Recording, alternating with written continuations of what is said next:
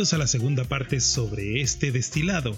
En el episodio anterior exploramos la parte de la historia del vodka, cómo se debate su origen entre Polonia y Rusia, cómo pasa de ser la bebida que tomaba el pueblo para los fríos inviernos a ser la bebida de los arios impulsados por Catalina la Grande, mejorando su proceso de filtrado, hasta ser prohibido por el último gran zar de Rusia, Nicolás II, unos cuantos años antes de ser asesinado por su pueblo. Y cuando llega a los Estados Unidos, después de la prohibición de los años 30, se convierte en un líquido muy popular, no sin antes darle una vuelta de tuerca a la forma en la que era visto vendiéndolo como un whisky blanco. Después de esta breve pero interesante historia, en esta ocasión platicaremos sobre el proceso de elaboración, características principales y variantes de esta bebida espirituosa, respondiendo a las preguntas más populares sobre el rey de los destilados. Bienvenidos a la segunda parte del vodka.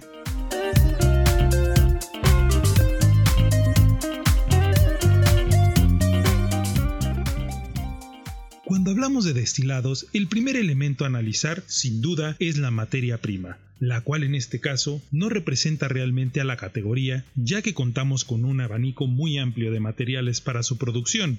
Virtualmente, cualquier materia prima con carbohidratos fermentables se puede usar para elaborar el vodka. Esto nos lleva a encontrar vodkas hechos de trigo, de avena, maíz, centeno, cebada, papa por su almidón o el azúcar de frutas como la caña, la uva y muchos otros. Una vez que la materia prima es licuada o prensada, es momento de agregar el agua para preparar el mosto. El agua puede ser de cualquier origen, aunque en Rusia, por ejemplo, se emplean las llamadas aguas vivas que provienen de manantial. Una vez mezclado correctamente, llega el proceso de la fermentación. A pesar de que en otros destilados el tipo de levadura es muy importante, en el caso del vodka esto no tiene mucha relevancia, ya que los sabores y aromas que pueden aportar van a verse disminuidos por la pureza final del producto. La levadura es un microorganismo, un hongo unicelular que a grandes rasgos consume carbohidratos en forma de almidón, sacarosa, fructosa, etc., y lo desecha en forma de alcohol y CO2. Sí, el alcohol es desecho de levadura. Una vez terminado este proceso, tenemos como resultado el mosto fermentado, algo similar a la cerveza o el vino, con diferencias de materia prima, con un porcentaje de alcohol que va entre el 5 y el 8% aproximadamente. Evidentemente lo que nosotros queremos, lo que de verdad nos interesa, es el alcohol, el espíritu de esta bebida fermentada. Por lo tanto, iniciaremos el siguiente paso que le da nombre a la categoría, la destilación. La destilación puede elaborarse por medio de alambique de cobre tradicional pero por los grados de pureza que caracterizan al vodka, el método más usado es el de alambique de columna o continuo, comúnmente elaborado de acero inoxidable. El aparato para el método de destilación continua fue inventado por el escocés Robert Stein en 1828 y perfeccionado y patentado dos años más tarde por el irlandés Aeneas Coffey. Desde entonces fue adoptado de forma masiva, sobre todo para los destilados que requieren una pureza mucho más grande, sin mucho recuerdo de la materia prima. Este método de destilación es mucho más eficiente porque no es necesario descargar el alambique y limpiarlo cada vez que se realiza una destilación, además que puede mantenerse operando sin necesidad de interrupciones. Por eso se llama destilación continua.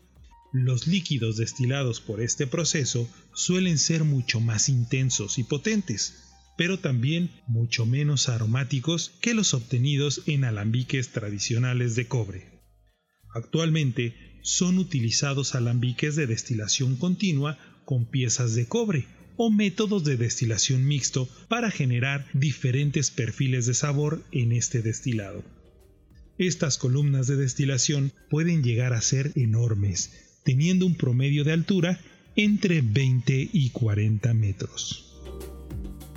Cuando hablamos de destilados en general, normalmente hablamos de productos que llevan entre 2 y 3 destilaciones. En el caso del vodka, podemos encontrar productos que llevan 4, 5, 6 hasta 9 destilaciones, generando resultados realmente diferentes y que causan una distinción entre cada uno de los productos de este destilado. Como ejemplo tenemos a Belvedere con 4 destilaciones, Ciroc con 5, Alpha Noble 6 destilaciones, el Russian Standard Imperial con 8 destilaciones o el Genmark XO, que tiene el récord actual de 9 destilaciones. Una vez terminado el proceso de destilación, nos encontramos con un alcohol que puede tener hasta 96 grados de alcohol por volumen, el cual podríamos llamar alcohol neutro, debido al poco recuerdo que tenemos de la materia prima. Una vez que tenemos este alcohol puro de casi 100 grados, lo refinaremos todavía más mediante el filtrado o filtrados que tradicionalmente se realizan mediante carbones activos de abedules o manzanos, aunque también se llegan a utilizar otros materiales como arenas, metales, diamantes, piedras preciosas y en algunos casos métodos de última generación que incluyen la congelación.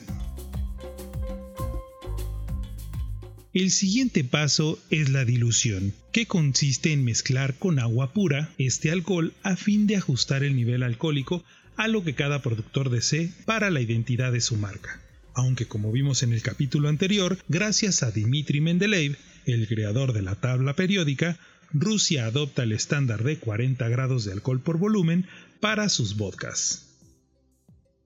¿Podríamos encontrar vodkas que sean de 60, 70 u 80 grados de alcohol? La respuesta es sí, aunque es muy poco común poder llegar a encontrarlos debido a los impuestos y a las reglamentaciones que generarían este tipo de productos. Y finalmente, llega el momento de embotellar el vodka, en donde por medio de la etiqueta deben ser indicados datos como el porcentaje de alcohol, el origen y, si así lo deciden, algunos datos del proceso de elaboración que identifiquen al producto. Y ustedes me preguntarán, ¿Qué es lo que pasa con los vodkas de sabores, los cuales cada vez se han vuelto más populares desde su aparición masiva en los años 90? Bueno, pues en realidad este tipo de vodkas no son para nada nuevos. Y los primeros vodkas saborizados no eran de sabores clásicos como la vainilla, las moras o las manzanas, sino de pimienta la cual era agregada al vodka para eliminar malos sabores debido a los pobres procesos de elaboración de algunos productores. Curiosamente, ese sabor se convirtió en algo muy popular, ya que la pimienta y el vodka eran los principales ingredientes para el cóctel neoyorquino llamado Bloody Mary. Por lo tanto, ese sabor de vodka funcionaba como la base para prepararlo de una manera mucho más fácil. Después del sabor de pimienta, le siguió el sabor llamado citrón en 1988, que contaba con notas características de limón, el cual fue la base del famoso Cosmopolitan. Y a partir de ahí, poco a poco, diferentes marcas encabezadas por Absolut y Smirnoff comenzaron a elaborar sus propios vodkas saborizados de manera masiva. A la fecha, cada una de estas marcas cuenta con más de una docena de sabores diferentes, aunque desafortunadamente no todos los sabores son comercializados en todo el mundo. Actualmente podemos encontrar una amplia gama de variantes que van desde los clásicos como la manzana, la pera, las moras, la vainilla, hasta sabores más exóticos como el caramelo y el chocolate, o llegando a ser extravagantes como el muy exitoso sabor de tamarindo picoso. Debemos considerar que dependiendo de la cantidad de azúcares que se le agregan finalmente al vodka, estos podrían llegar a adquirir la denominación de licor de vodka.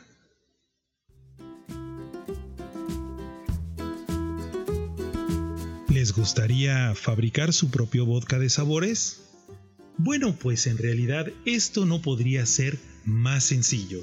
Lo único que necesitamos es un vodka base, que puede ser el de su preferencia, más el ingrediente que vamos a utilizar para agregar el sabor. Yo podría recomendarles Smirnoff, por la relación calidad y precio y la neutralidad que tiene, ya que es un vodka elaborado con tres destilaciones y 10 filtrados en carbón activado de abedules plateados europeos.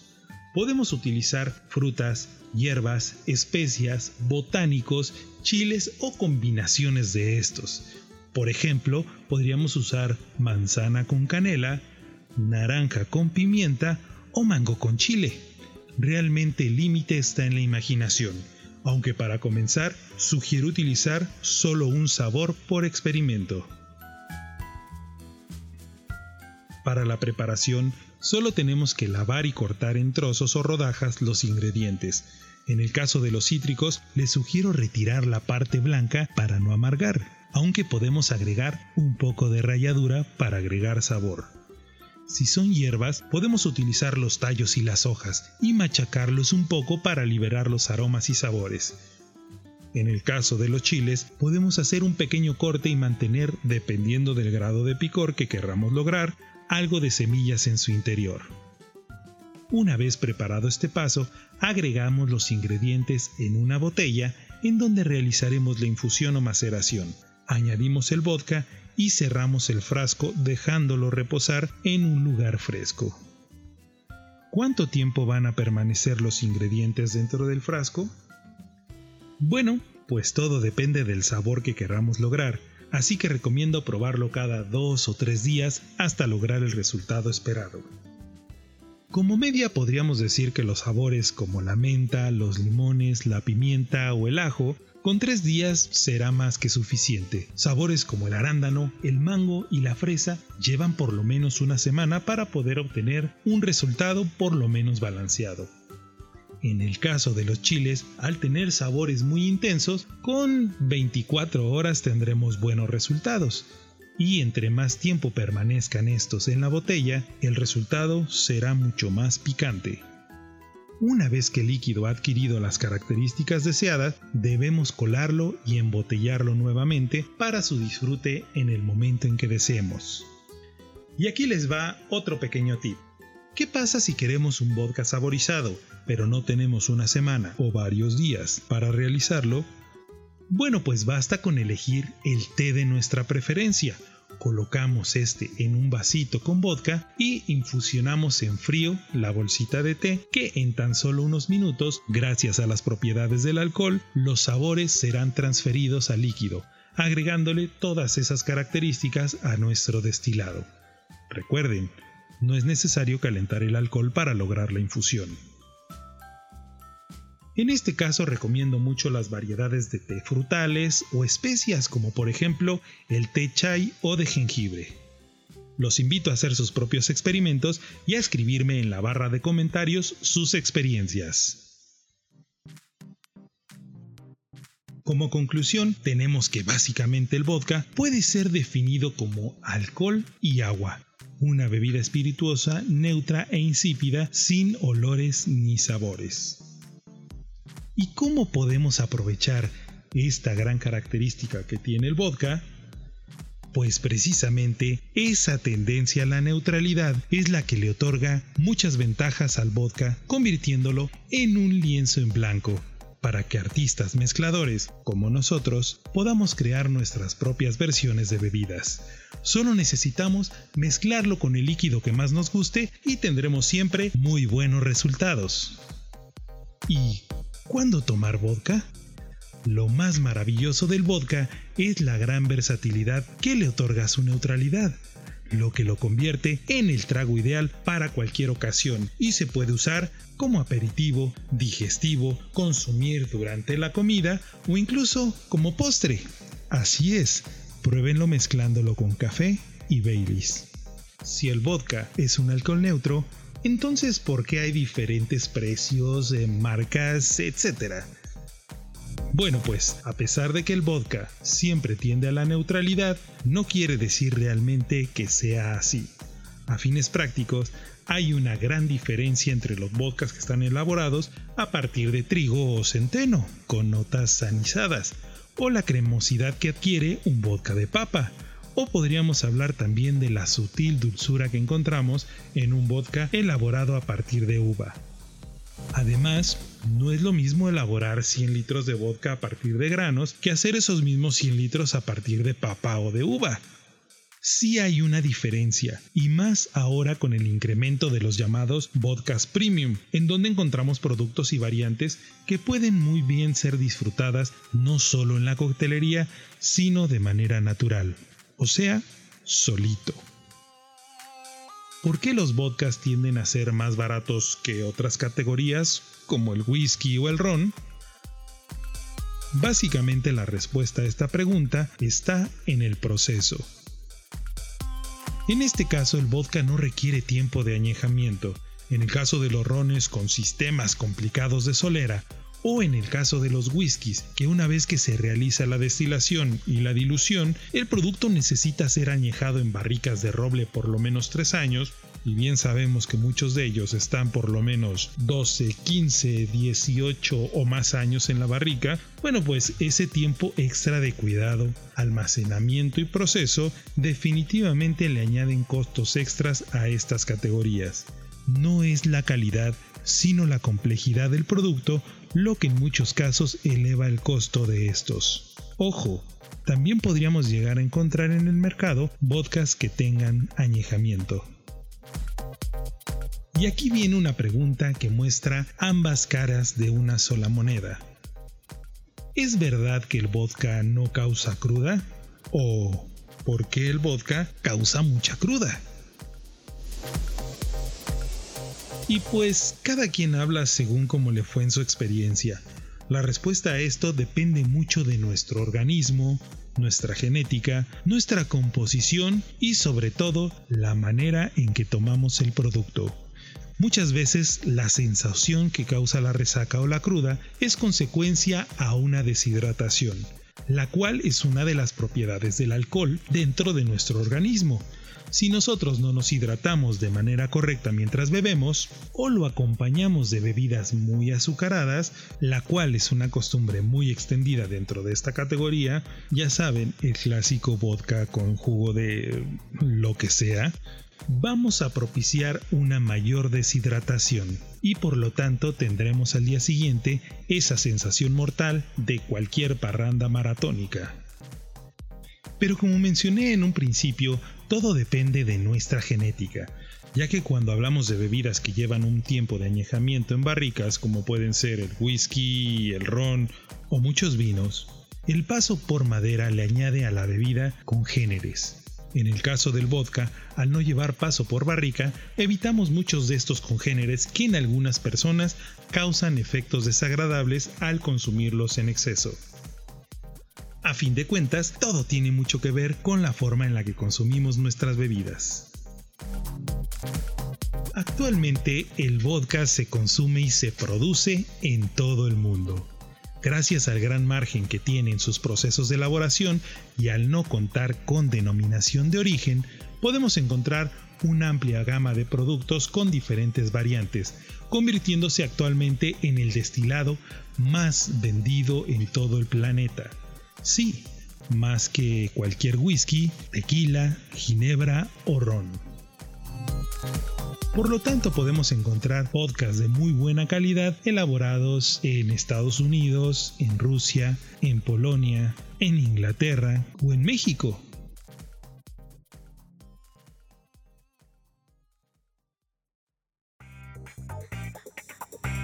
Y con esto finalizamos la segunda parte sobre este maravilloso producto con características más que versátiles. Si quieren conocer algunas recetas o resolver algunas dudas, envíen sus comentarios o preguntas en la barra de comentarios para una tercera parte del vodka contestando a todas sus dudas. Muchas gracias y hasta la próxima.